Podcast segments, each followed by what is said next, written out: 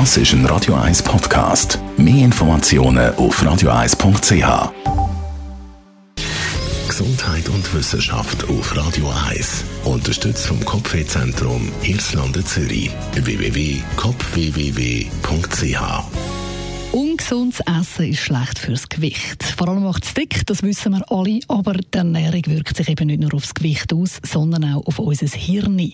Wenn wir genug gegessen haben, dann meldet das normalerweise Hirn im Körper und wir hören auf essen. Ganz konkret ist der Hippocampus dafür verantwortlich. Bei Junkfood wie Pizza, Burger oder Pommes ist der Mechanismus aber scheinbar gestört und funktioniert nicht richtig. Das haben Forscher aus Australien herausgefunden.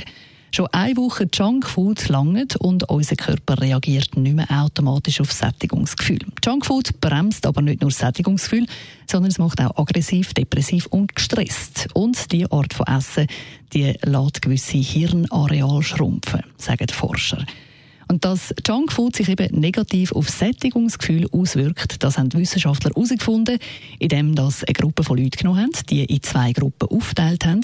Und die eine Gruppe, die hat dann eben Junkfood gegessen, die andere Gruppe hat, ja, für normal gegessen. Und nach der Versuchsphase ist dann beiden Gruppen ungesundes angeboten worden. Also so ungesunde Snacks. Und die Teilnehmer, also die Gruppe, die vorher die ganze Zeit Junkfood gegessen hat, die hat viel mehr Appetit auf die ungesunden Snacks, sogar dann, wenn sie eigentlich genug gehabt hätten, genug gegessen hätten.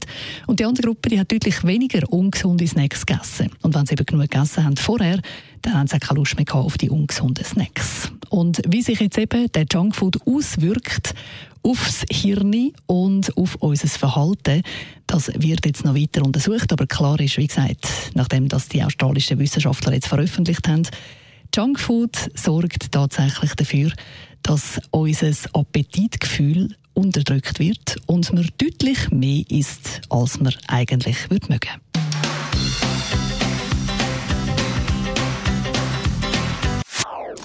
Das ist ein Radio 1 Podcast. Mehr Informationen auf radio1.ch.